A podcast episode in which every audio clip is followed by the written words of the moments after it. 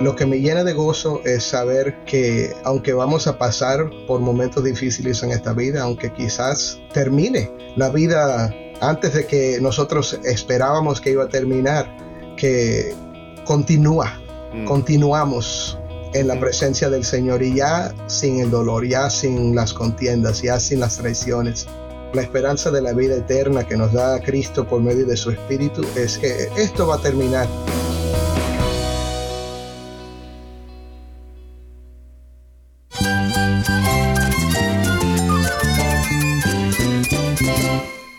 Cristo es la esperanza. Cristo es mi Señor y mi Salvador.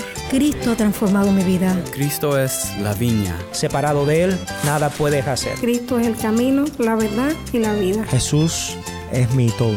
El único descanso, la única paz verdadera es con Jesucristo. Estás escuchando a El Faro de Redención.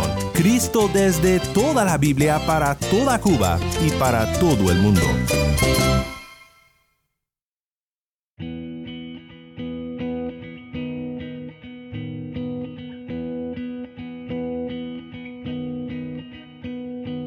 Hola, soy el pastor Daniel Warren. Gracias por acompañarme aquí en El Faro.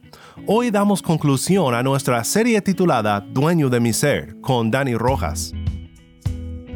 Durante esta semana hemos platicado sobre el Evangelio y muchas hermosas verdades bíblicas contenidas en un escrito antiguo llamado el Catecismo de Heidelberg.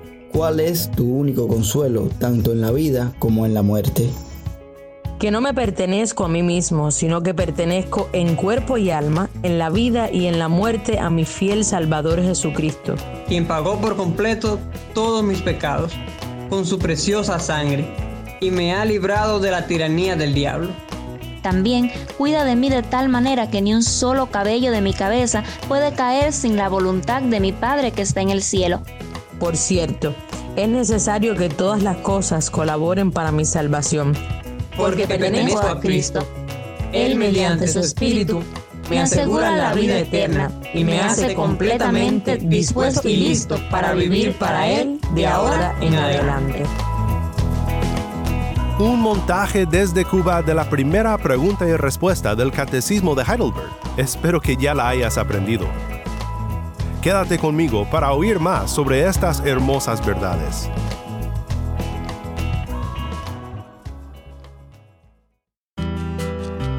Nuevamente estamos con Dani Rojas conversando sobre maravillosas verdades del Evangelio, de la vida cristiana, todas en un pequeño párrafo antiguo escrito en Alemania en el siglo XVI, de la primera pregunta y respuesta del Catecismo de Heidelberg.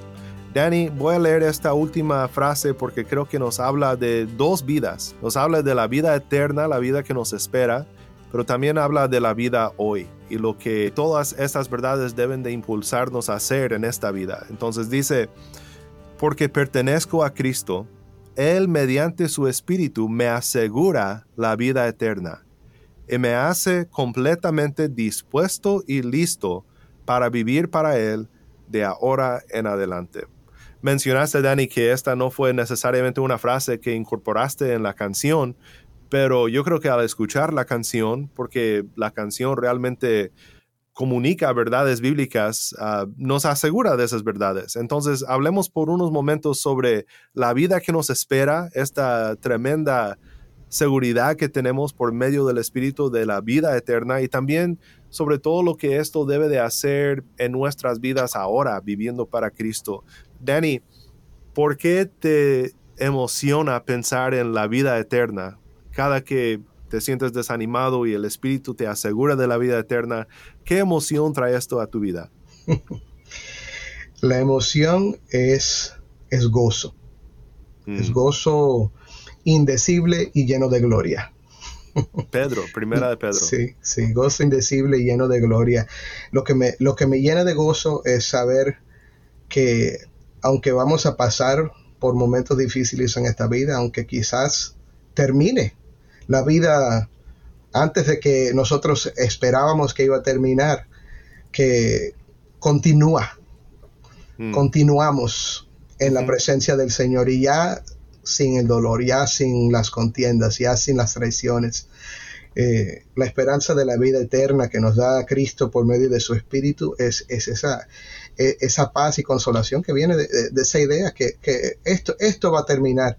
Y especialmente en, del 2020 en adelante, cuando empezó la pandemia mundial, hay tantos que, vieron a, seres queridos enfermarse y, fallecer en, en, una semana, dos semanas.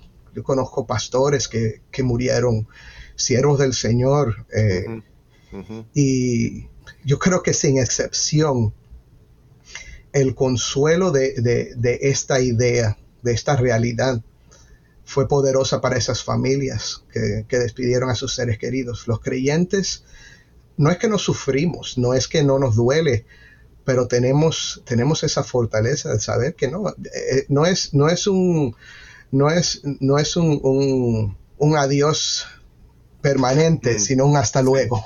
Sí, exactamente. Me gusta lo que Pablo dice en 1 Corintios 2.9, donde dice, cosas que ojo no vio, ni oído oyó, ni han entrado al corazón del hombre, son las que Dios ha preparado para los que lo aman. También podemos pensar en 1 de Juan 3, 1 en adelante, y creo que esto nos lleva a la segunda parte de la frase del catecismo. Miren cuán amor cuán gran amor nos ha otorgado el Padre que seamos llamados hijos de Dios, y eso somos. Por esto el mundo no nos conoce porque no lo conoció a Él. Amados, ahora somos hijos de Dios, y aún no se ha manifestado lo que habremos de ser, pero sabemos que cuando Cristo se manifieste, seremos semejantes a Él. Esto nos trae gran gozo, mm. porque lo veremos como Él es. Y aquí es el llamado para la vida presente y todo el que tiene esta esperanza puesta en Él se purifica, así como Él es puro.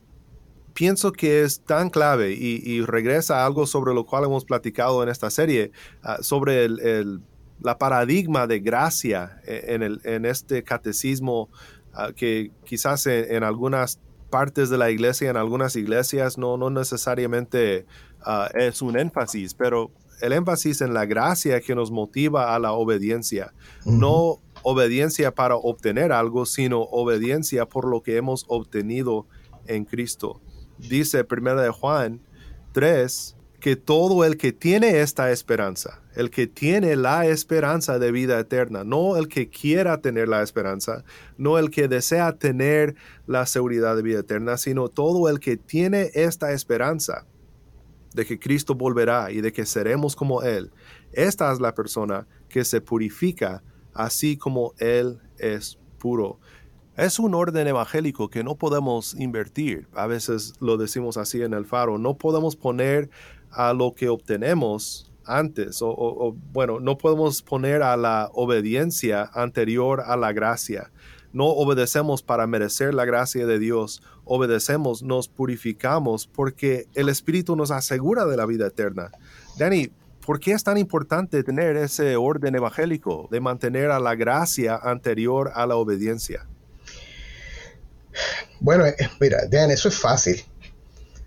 El que trata de vivir en obediencia antes de la gracia se encuentra sin esperanza después de un poco de tiempo. La persona que, está tratando de, obtener la salvación mediante la, obediencia llega el momento en que, se desespera y, pierde, pierde la esperanza. Eh, yo he conocido personas que, han dejado de ir a la iglesia porque cayeron en algún pecado moral. Y es a través de la predicación de la gracia, a través de la predicación del de, el evangelio puro de Jesucristo, que, estas personas han podido regresar porque se dan cuenta que no, nunca dependía de ellos. No, no depende de ti, depende de lo que Él hizo por ti. Y porque Él lo ha hecho por ti, está ese deseo en tu corazón de ser mejor de lo que eres. Porque Él murió por ti, eh, tú quieres ser como Cristo y te frustra tanto cuando no lo eres. Pero cuando entendemos el Evangelio, entonces sentimos la libertad de purificarnos, de, de, seguir adelante, de, seguir esforzándonos a través de esa gracia, a hacer lo, que, lo que queremos ser, porque e, ese es nuestro deseo, ¿verdad? Vemos a Cristo y decimos, yo quiero ser así, yo quiero ser una persona que, que escucha la voz de, su padre y, hace lo que, lo que él está haciendo. Por ejemplo, como Cristo. Queremos ser personas que, que, que saben cómo, cómo perdonar, que saben decir, Padre, perdónalos porque no saben lo que están haciendo, pero luchamos con esta carne, ¿verdad? Y, y, y si estamos mirando a, a nosotros mismos como... Eh, como la esperanza, que yo haga esto para, para que Dios me acepte, siempre nos vamos a ver frustrados. Pero cuando entendemos que Cristo sí, que ser como Él es la meta, pero es algo que Dios lo va a hacer. Cuando, cuando, lo, que me fascina de ese, de ese pasaje de, que leíste de primero de Juan 3 eh, es que dice, dice, primero que miremos cuán gran amor la, eh, eh, que Dios, Dios ha, declarado que somos sus hijos, a pesar de lo que somos. Y entonces dice eh, que, sabemos que todavía no sabemos lo que hemos de ser, pero cuando Él se manifieste seremos semejantes a Él. Eh, no dice que, que nosotros vamos a, poder eh, estar en su presencia porque lo hemos logrado. dice que cuando Él se manifieste, lo seremos. Dios lo hizo. Y, siempre eh, para nosotros, los que, vivimos con este concepto de la gracia, para nosotros la, esperanza es que Dios es el que lo va a hacer. Y entonces, porque sabemos que lo va a hacer, cooperamos, ¿verdad? Decimos, Señor, bueno, yo quiero, yo quiero obedecerte, yo quiero, quiero purificar mi vida.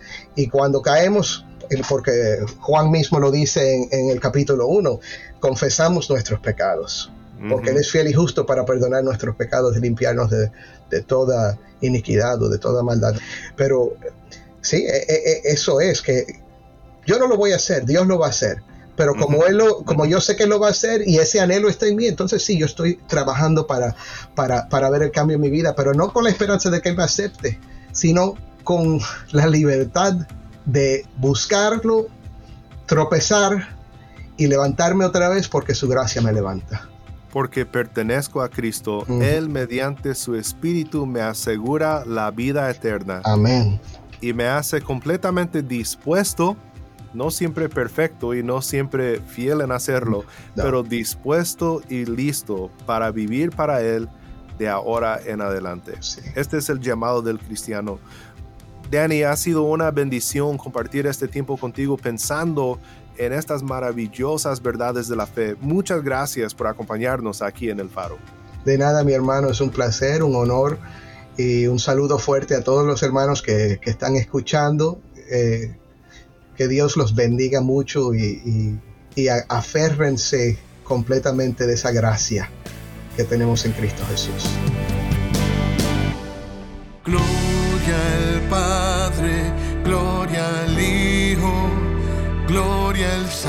Espíritu, tuya es la gloria para siempre.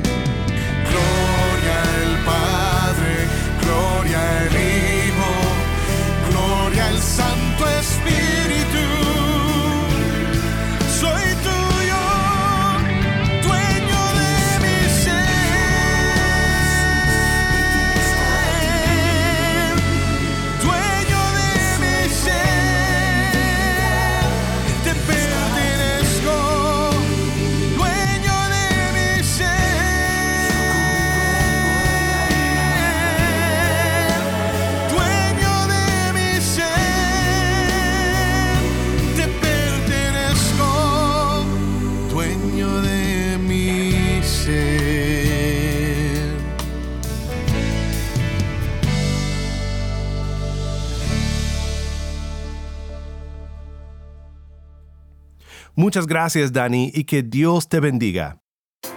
Ahora vayamos nuevamente a Cuba para oír la historia de redención de nuestro hermano Carlos Abel. Dios les bendiga, mi nombre es Carlos Abel, tengo 26 años y quiero compartir un poco de, mi testimonio de conversión. Recuerdo que desde pequeño, bueno, mi, mi mamá, mi papá también dan testimonio de eso yo fui llevado varias veces a la iglesia, pero realmente la etapa más temprana de mi vida en relación con la iglesia de que tengo conciencia es a mis seis años. A los seis años el Señor Eh, o sea, yo tuve una experiencia en una clase de niños, eh, se hizo un llamamiento y, yo accedí al llamamiento. Realmente no, no creo que a lo mejor haya sido mi conversión, pero creo que jugó un papel importante en todo el proceso que vino después, porque tuve un acercamiento a la iglesia y desde esa etapa empecé a asistir a la iglesia, muchas veces por obligación, otras veces por, por programa, por actividades que, en las que uno se ve envuelto. Pero yo pienso que en esa etapa, aunque tuve un acercamiento a, al cristianismo, no era creyente realmente. No era creyente y lo digo por el propio comportamiento que uno tiene, los propios frutos que uno da. No me interesaba el Señor, no me interesaba el asistir a la iglesia por una cuestión de obediencia, ni de ser devoto a Dios, ni de tener comunión con Él. No oraba tampoco, no leía la palabra. Eh, tenía problemas en mi carácter, era muy orgulloso, eh, como adolescente eh, era más, malhumorado. también tuve varios conflictos. A ver, parecerían bobería para las cosas del mundo, pero realmente para un cristiano tuve conflictos con otros compañeros de aula. Pensé que la violencia era la manera en lograr que eh, otros me respetaran. Y realmente no fue hasta mis 14 años, eh, curiosamente, el mismo día de mi bautizo, para que vean cómo es esto, cómo Dios actúa. El mismo día de mi bautizo, mi papá que no es creyente, eh, me hizo una exhortación como que ahora yo había dado un paso al frente y como que debía tomarme en serio lo que había hecho. Y es, curioso que Dios usó esa, esa, sencilla, esa sencilla frase para poner en mí una conciencia de pecado. Eh, por supuesto, no sé si en ese momento como tal fue mi conversión, pero sí, siento, sí sentí un peso por el pecado y un peso también por tomar en serio las cosas de Dios. Y en ese, después de ese momento yo empecé a acercarme a la Biblia, empecé a leer la Biblia, tuve un hambre por leer la Biblia. Vino con eso también el hambre por la oración. También tuve deseos de orar. Recuerdo mi, tiempo, tiempos con el Señor precioso que, tenía los sábados orando y en unas vacaciones también orando. Y también una, una convicción de pecado. Tenía me pesaba el pecado, me, lastimaba el pecado y me sentía mal cuando pegaba. Por supuesto, como, como adolescente también tuve, eh, o sea, como, como adolescente también tuve mis luchas, mis dificultades, pero sí vi un antes y un después en mi conversión. Incluso eh, disipulándome para bautizarme, yo realmente tenía comportamientos pecaminosos y luego de esta etapa de cuando me bauticé y el Señor me rescató, eh, hubieron cambios radicales en mi vida, me, di a predicar el Evangelio, con 15 años eh, pude predicar el Evangelio a un, a un, amigo y hoy ese amigo está en la iglesia, lo pude discipular. De la temprana edad eh, hice lo que mejor pude, pero gracias a Dios el Señor también ha prosperado su vida y Él está hoy con nosotros y ha dado testimonio de ser cristiano. Y yo le doy muchas gracias a Dios porque ha sido mi vida ha sido una vida de, desafíos, pero también siempre contando con la mano de Dios. Y siempre me gusta decirles a los cercanos en que Dios siempre me ha ponido, me ha puesto, disculpen, Dios siempre me ha puesto en el lugar donde debo estar.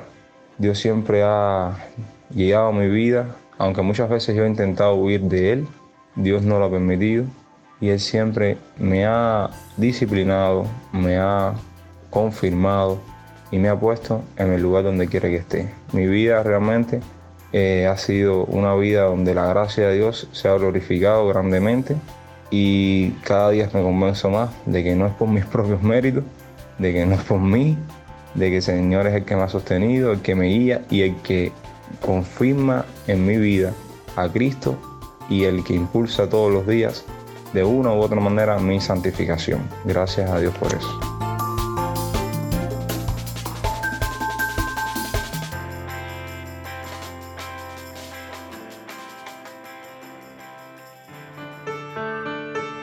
Soy el pastor Daniel Warren y esto es el faro de redención.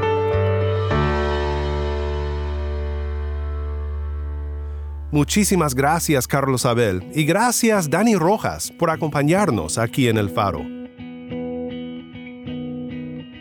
El Faro de Redención como programa radial fue ideado para Cuba, pero ha crecido a un nivel global y si estás en sintonía fuera de Cuba, te agradezco por pasar estos tiempos con nosotros estudiando temas que nos fortalecen en nuestro caminar cristiano. ¿Tienes una historia que contarnos sobre cómo el faro de redención está impactando tu vida? Mándanos un correo electrónico a ministerio arroba el faro de Nuevamente nuestro correo electrónico ministerio arroba el faro de O si te es más fácil, puedes enviarnos un mensaje de voz en WhatsApp. Nuestro número es 1786-373-4880. Nuevamente nuestro número de WhatsApp 1786-373-4880. Te invito a buscarnos en Telegram, solo busca Faro de Redención y allí podrás descargar la canción que hemos oído en toda esta semana, Dueño de mi Ser, por Dani Rojas.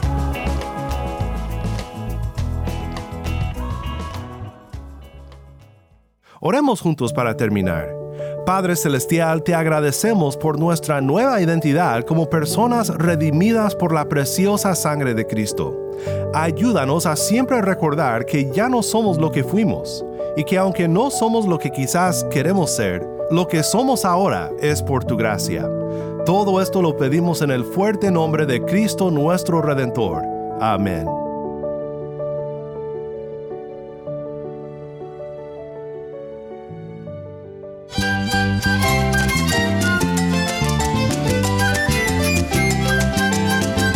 Pastor Daniel Warren. Te invito a que me acompañes la próxima semana para ver a Cristo en toda su palabra.